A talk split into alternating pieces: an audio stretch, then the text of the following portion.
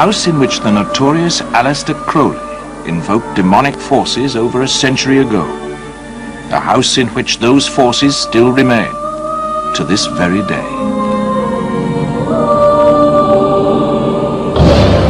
Aleister Crowley es considerado uno de los británicos más importantes del siglo XX. Su propia madre lo llamaba la bestia, ya desde niño. Poeta, escritor, ocultista, mago y profeta. Fue fuente de inspiración de los Beatles, Led Zeppelin, Ozzy Osbourne y otras bandas de rock. Gran autopublicista, maestro del misterio, fue el prototipo del individuo donde los mitos y exageraciones se mezclan al punto tal que nadie sabe quién era realmente Aleister Crowley, el hombre más malvado del mundo.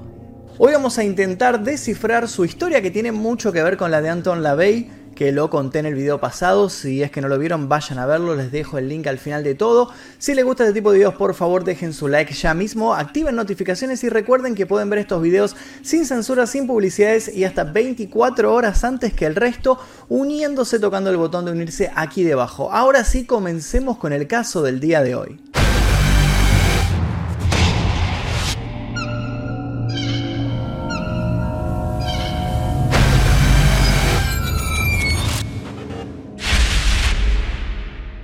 Edward Alexander Crowley nació en Leamington el 12 de octubre de 1875. Su padre era un religioso fanático evangelista al que le gustaba mucho la bebida. Diez años antes de que naciera su hijo, había mandado a publicar un panfleto en el que explicaba las creencias religiosas de los hermanos de Plymouth, una creencia cristiana bastante cerrada y fanática a la cual este hombre pertenecía. Alec, como se apodaba al niño Aleister Crowley, creció en un ambiente casi de monasterio. Los hermanos de Plymouth era una secta y Alec acompañaba a su padre cuando éste iba a predicar de pueblo en pueblo. Fue educado en escuelas religiosas y obtuvo destacadas calificaciones en religión. Pero en 1886, cuando el padre de Alec murió, él quedó al cuidado de su tío Tom, que era el hermano de su madre, y este decidió sacarlo del colegio en el cual estaba y mandarlo a vivir con un tutor. El tutor se llamaba Archibald Douglas y estaba lejos de ser la persona autoritaria y religiosa que el tío Tom creía haber contratado. Douglas, un graduado de Oxford que tomó el trabajo porque necesitaba dinero, desplegó ante el joven Crowley un mundo de carreras de caballos, juegos de apuestas, billares y mujeres fue en resumidas cuentas una de las personas más decisivas en su vida. Fue sin duda una de las personas que más lo marcó en sus primeros años. Crowley, años más tarde, declararía que bajo la tutela de Douglas se había acabado la pesadilla de la cristiandad.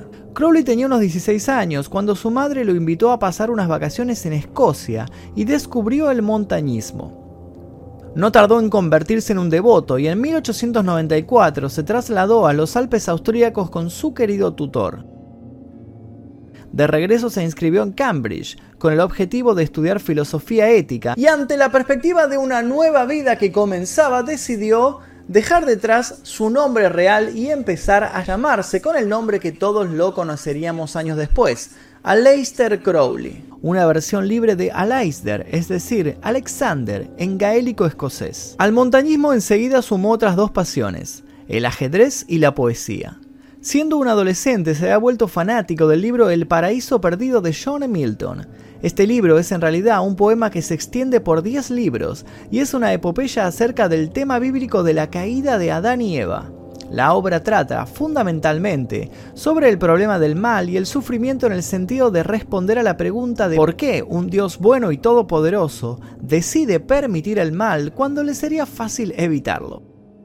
Su primer biógrafo, John Simons, enumera otras lecturas importantes. Las noches de Arabia de Richard Barton, clásicos griegos y romanos, novelas rusas y francesas, pero su ídolo en los tiempos de Cambridge fue sin duda Oscar Wilde, famoso escritor que fue repudiado y preso en su momento solamente por ser homosexual. Aleister Crowley llegó pronto a la conclusión de que su vocación era la de asustar a la burguesía, y hacia 1895 nadie en Inglaterra había impactado tanto a los burgueses como Oscar Wilde. Entonces, a la manera de su modelo, aun cuando hasta entonces no había mantenido más que relaciones heterosexuales, Crowley decidió tener una primera experiencia homosexual con un hombre 10 años mayor. En 1898 publicó su primer libro de poesía, Aceldama, un lugar para enterrar extraños. Este era un libro de poesía y creía que estos versos, llenos de violencia, llenos de pornografía, llenos de contenido prohibido, iban a alterar a las autoridades de Cambridge y lo iban a terminar echando. Él iba a terminar siendo expulsado de, de esta universidad y además iba a cargar con la fama de haber sido expulsado por escribir estos poemas prohibidos. Para lograr esto se había basado en una historia que él conocía. En 1811, un joven poeta llamado P.B. Shelley había sido expulsado de la Universidad de Oxford por escribir un libro llamado La necesidad del ateísmo. El problema fue que con el libro de Aleister Crowley nada sucedió. De modo que Aleister Crowley, todavía con la idea de ser expulsado en su cabeza, mandó a imprimir otro libro, una colección de poemas pornográficos titulada Manchas Blancas. Pero como de nuevo, no fue expulsado, esta vez dijo, ya está, me cansé y renunció él mismo a sus estudios universitarios. El libro puede entenderse como la crónica de un poeta que desciende a un universo de necrofilia, bestialidad y muerte.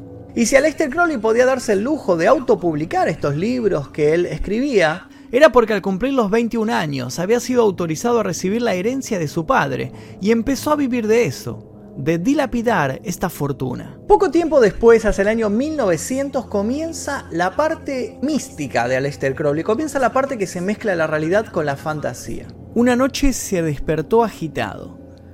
En un sueño se le había aparecido un dios antiguo y le había revelado que tenía poderes. Pero claro, él se había olvidado por completo de la existencia de estos poderes. Pronto le reveló noticia a sus dos grandes amigos de la época, el montañista Ocar Eckstein y su ex compañero de estudios Gerald Kelly. Al montañista obviamente no le interesa, le dice, no me interesa que me cuentes semejante basura y lo deja colgado, no quiere escuchar más sobre esta historia de los dioses y los poderes y demás. Pero a Kelly sí, y le dice, vamos a invocar espíritus entonces. Empiezan a intentar invocar espíritus y nada sucede. Así que Crowley sigue a solas con sus experimentos, bajo la tutela de libros como El libro de la magia negra y los pactos de Edward White, La cábala revelada de S. L. Mathers y La nube sobre el santuario de Van Eckhardhausen. Es por estos tiempos que empieza a entablar cierta amistad, cierta conexión con algunos místicos de la época, con algunos alquimistas de ese momento. Recordemos que los alquimistas para ese momento ya habían dejado de ser algo común entre la gente, pero alguno que otro todavía había intentado hacer perdurar esta costumbre, ¿no? estos conocimientos. Él entra en contacto con estos alquimistas. Su curiosidad y la amistad que traba con algunos químicos interesados en la alquimia como Julian Baker y George Cecil Jones lo llevan a ingresar en la Orden Hermética de la Aurora Dorada, que encabeza S. L. Mathers, el mismo autor del libro sobre la cábala que él leía. Ni bien es admitido en las filas de la Aurora Dorada bajo el nombre de El Hermano Perdurabo, Crowley conoce al escritor William Battle Sheets, cuyo alias allí es Demon Deus Inversus, algo así como El demonio es Dios a la inversa y le hace entrega de una obra teatral que acaba de escribir, Sheptaná. Y según el propio testimonio de Crowley, luego de una lectura bastante rápida de esta obra de teatro, el escritor logra murmurar un par de elogios medio de compromiso. Y obviamente, siempre según Crowley, lo que sucedió es que a este escritor William Yeats le había hecho daño advertir su inferioridad.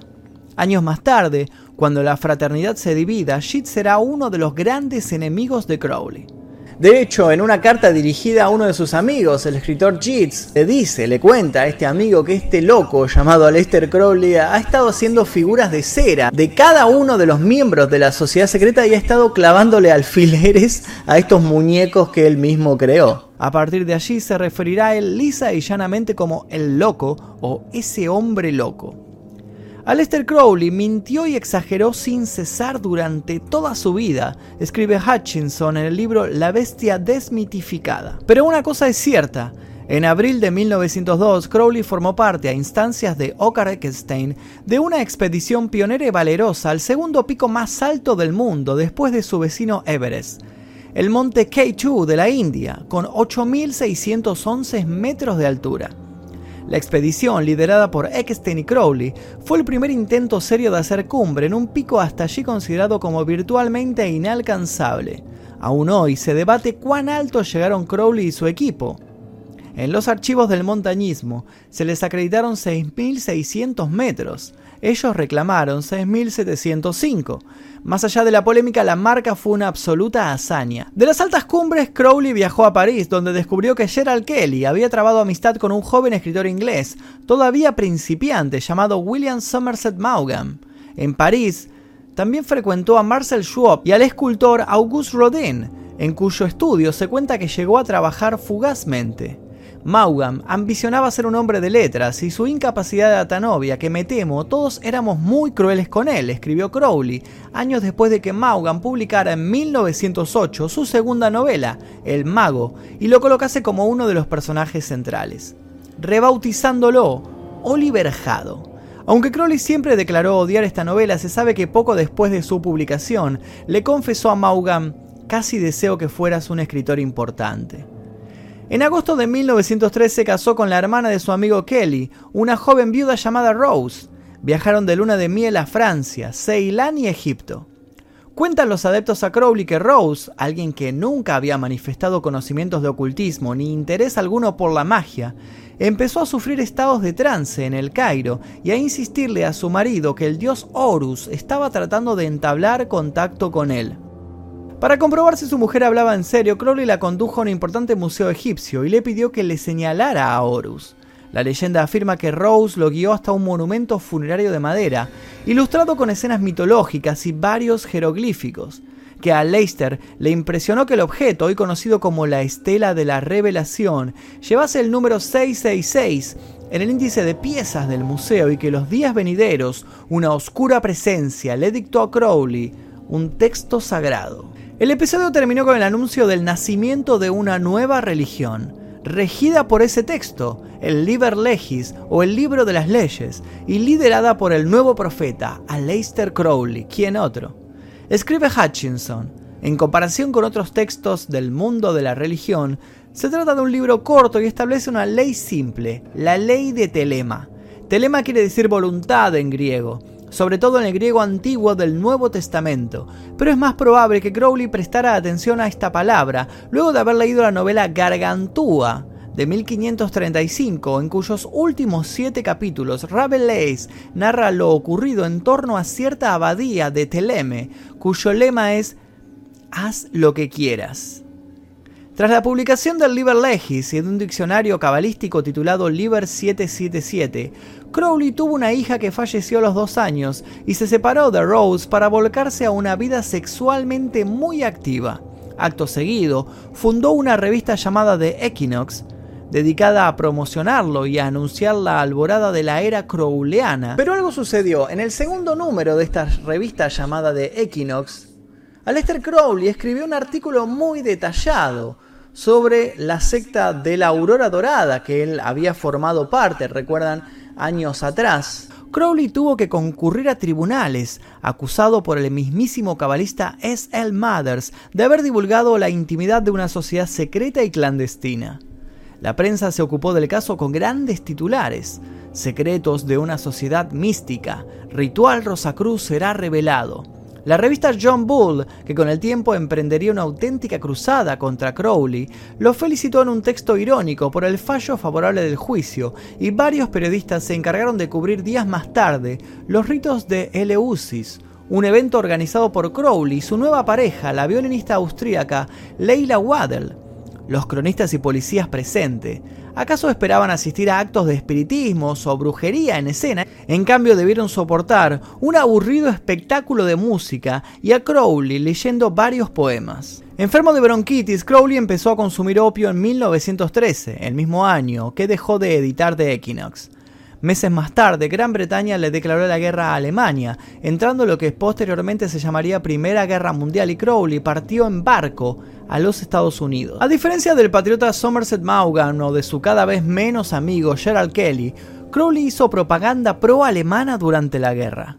Fue contratado por un alemán residente en Nueva York, George Sylvester Bierek, y acabó dirigiendo sucesivamente las revistas The Fatherland y The International. También encontró tiempo para organizar un falso acto encabezado por falsos independentistas irlandeses, que llegó a ser recogido en julio de 1915 por el New York Times. Y para ponerse en contacto con un grupo cristiano gnóstico llamado Ordo Templis Orientis, encabezado por cierto Theodor Reus, que lo nombró a cargo de la filial británica y le encargó la escritura de un rito que Crowley bautizó la Misa Gnóstica. Entre los años 1914 y 1917 se ganó la antipatía de todo el mundo, todo el mundo lo odiaba todos lo conocían, pero era una figura bastante repudiada públicamente porque hacía este tipo de cosas, se ponía a favor de Alemania en la guerra, organizaba estos actos falsos, se dedicaba a aparecer en los medios de comunicación hablando incoherencias, entonces todo el mundo lo detestaba Crowley. Varios de sus biógrafos dicen que la gente lo odiaba porque todo el mundo intentaba tomárselo en serio, pero para él todo era una gran broma. Toda esta gran broma casi termina bastante mal cuando un día decide escribir un texto en la revista de Fatherland, en la que dice que Inglaterra debe ser dividida entre sus países limítrofes. Tiene que ser solamente una colonia de Francia o de Alemania y no merece más que eso. Por mucho menos, otros ingleses habían sido fusilados.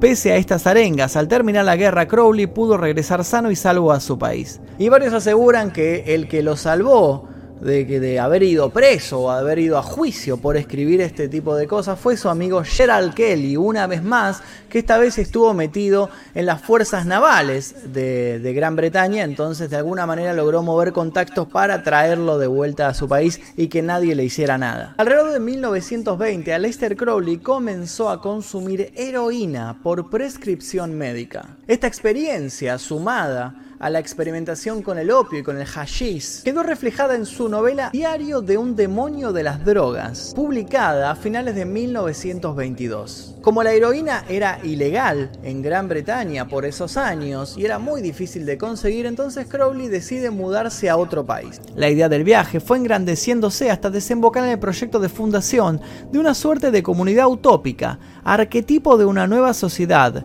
tal como proclamaba en su Liber Legis, la abadía de Telema acabó siendo establecida en la costa norte de Sicilia. Sicilia era barata y confortable y bastante tolerante en comparación con otros sitios de Europa. Puede que Crowley quisiera paz y tranquilidad en Italia, pero el final de la historia fue escandaloso. El edificio, una casa de cinco habitaciones, estaba llena de dibujos cabalísticos y carecía de condiciones sanitarias. Nadie limpiaba, nadie barría, no existía el agua corriente.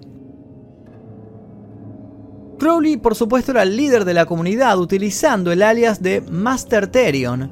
Curaba sus trastornos bronquiales con una mezcla de heroína, opio, cocaína, éter, morfina, vino, brandy y hashish. Las orgías de Leicester Crowley en Sicilia, tituló el diario Sunday Express, cuando algunos invitados a la abadía regresaron y narraron la estadía. A los tres meses, el mismo diario volvió a la carga con nuevas revelaciones siniestras. Un hombre llamado Raúl Loveday había muerto en Telema, aunque Aleister Crowley no fue responsable de la muerte de Loveday, según estima Hutchinson, la prensa británica no se mostró dispuesta a concederle el beneficio de la duda. Si algo terminó con la abadía, no fue la implacable campaña de prensa, sino la política de Benito Mussolini, recién llegado al poder en Italia. Las actividades de Aleister preocuparon a las autoridades italianas, dice Hutchinson en su biografía, para luego recordarle el combate del joven Mussolini contra todo tipo de sociedades secretas. La misma represión que entre 1922 y 1923 llegó a casi destrozar a la mafia italiana, también se ocupó del mundo del ocultista. Los grandes maestros de varios grupos herméticos fueron prohibidos, expulsados, condenados al exilio o fusilados. Crowley intentó volver a fundar la abadía en Túnez, pero su momento de gloria había pasado. Lo que sobrevino fue un lento y anunciado eclipse. Expulsado de Francia en 1929 por tenencia y consumo de narcóticos, concluyó una vastísima autobiografía dio a publicar su segunda novela, Moonchild, que llegó a ser tildada de curiosa por el Times Literary Supplement, y mantuvo por lo menos otras dos relaciones amorosas importantes, una con una alemana de 19 años llamada Hanny Jaeger, y con la nicaragüense María Teresa Ferrari de Miramar, con quien llegó a estar casado 12 meses. Cuando John Simon fue a su encuentro interesado en escribir la que sería la primera biografía de Crowley, se encontró con un hombre que lucía bastante exhausto y que no contaba con amigos. Prueba de esta soledad es el hecho de que el joven Simon, a quien Crowley no llegó a tratar ni siquiera un año, fue nombrado albacea tras su muerte, el 1 de diciembre de 1947. La enfermera que atendió a Lester Crowley en sus horas finales divulgó que sus últimas frases fueron A veces me odio a mí mismo. Tal vez ocurriese, como sugiere Hutchinson, que ya no quedase nadie dispuesto a odiar a esta bestia jubilada con aspecto de abuelo inofensivo. Pero es cierto que en tiempo de Adolf Hitler, el título de el hombre más malvado del mundo le quedaba bastante grande. Pero ahora hablemos un poquito de sus creencias y de su legado, a quienes influyó a muchos músicos que ustedes seguramente conocen o escuchan. ¿Y qué era lo que pensaba? ¿Qué era la abadía de Telema? ¿Qué era esto de Telema que él tanto hablaba y tanto postulaba? De acuerdo con Crowley, cada individuo tiene una voluntad verdadera que debe distinguirse de los deseos y caprichos ordinarios del ego. La voluntad verdadera es esencialmente el llamado o propósito en la vida. El concepto de Crowley asume que esto incluye el objetivo de alcanzar la realización plena por esfuerzos propios y con la ayuda de ciertas personificaciones que la mayoría de las veces son dioses egipcios, pero sin la ayuda del concepto judeo-cristiano de Dios o de alguna autoridad divina. Crowley creía que para descubrir la verdadera voluntad uno debe liberar los deseos de la mente subconsciente del control de la mente consciente especialmente las restricciones dadas a las expresiones sexuales que él asoció con el poder de la creación divina. Él enseñó que la verdadera voluntad de cada individuo está identificada con el santo ángel guardián, o daimon, como le decía él, y es único a cada individuo. Para saber cómo era Crowley, basta con buscarlo en la tapa del disco del Sgt. Peppers de los Beatles. Aparece en la segunda posición de la fila superior, al lado de My West. O basta también leer la descripción que hizo Somerset Maugham, este joven escritor, que lo puso como personaje en su libro El Mago, ya que como sabemos, Crowley fue la inspiración para hacer el personaje de Oliver Hado. Era un hombre de gran tamaño, casi un metro noventa de estatura, pero lo primero que llamaba la atención en él era la enorme obesidad. Su barriga era de dimensiones imponentes, tenía el rostro ancho y carnoso, sus ojos eran hermosos y tenía una forma de enfocarlos que cuando miraba a alguien daba la impresión de traspasarlo. Otra imagen de Crowley puede encontrarse en el retrato de él que hizo el artista plástico argentino Sul Solar en el año 1961. A su regreso de Asia, Crowley vivió un tiempo en un castillo en Escocia, junto al lago Ness, la casa Boleskine. Ese mismo castillo fue adquirido años más tarde por Jimmy Page, el guitarrista de Led Zeppelin. Según cuentan algunos, Page realizaba rituales de Crowley durante sus conciertos. La banda incluyó en la edición original del tercer álbum una inscripción con el lema de la obra más famosa de Crowley, el libro de la ley, haz lo que quieras y será toda la ley. Sus propuestas crearon un movimiento contracultural al que adhirieron varias bandas. Led Zeppelin fue una de ellas, cuyos integrantes, excepto John Paul Jones, participaban de los ritos orgiásticos que Crowley promovía. De aquí nace la leyenda sobre las maldiciones que se precipitaron sobre sus integrantes, los accidentes automovilísticos de Robert Plant, la repentina muerte de su hijo, la caída de Sandy Denny, que era la musa de la banda, y la muerte por intoxicación alcohólica del baterista John Boham que marcó el fin de la banda. La casa fue abandonada e inexplicablemente ardió en 2016, aunque no puede descatarse que algún grupo que practicara rituales satánicos la haya incendiado, ya que desde 1992 permanecía inhabitada. Otros grupos y cantantes de rock muestran claramente la influencia de Lester Crowley en sus obras. Ozzy Osbourne compuso un tema llamado Mr. Crowley, Bristle of Oz. En la canción Quicksand de 1971, David Bowie decía, estoy cada vez más cerca de la aurora dorada, inmerso en el uniforme de Crowley. Y el video de su obra póstuma Black Star presenta una fuerte influencia crowleyana. Marilyn Manson en su canción Misery Machine contiene las letras Nosotros vamos a montar hasta la abadía de Telema. En la parte trasera del álbum 13, Jim Morrison y los otros miembros de The Doors aparecían posando con un busto de Aleister Crowley. Bruce Dickinson, cantante de Iron Maiden, nunca ha ocultado su curiosidad e interés por el mago. De hecho, en sus letras quedan patentes ciertos guiños a este, como en los temas Men of Sorrows, Moonchild, Revelations, The Alchemist y The Chemical Wedding. Adicionalmente, escribió el guion de la película, también llamada The Chemical Wedding, una producción bastante bizarra en la que el espíritu de Crowley es reanimado, convirtiendo al tímido profesor Oliver Haddo en un carismático pero sexualmente depravado Crowley. La película está ambientada en el actual campus de la Universidad de Cambridge. Crowley también creó un mazo de cartas de tarot que aún sigue siendo utilizado por muchos adivinadores. Asimismo, su vida y obra también influyeron a personajes como Anton Sandor Lavey y un sinfín de ocultistas y satanistas entre otros. Un dato bastante peculiar es que Crowley inventó el símbolo de la B de Victoria, adoptado luego por Winston Churchill como una contraposición al poder de la esvástica, detalle que probablemente ignoran los seguidores de Juan Domingo Perón. Y hasta aquí la biografía de Lester Crowley, espero que te haya interesado.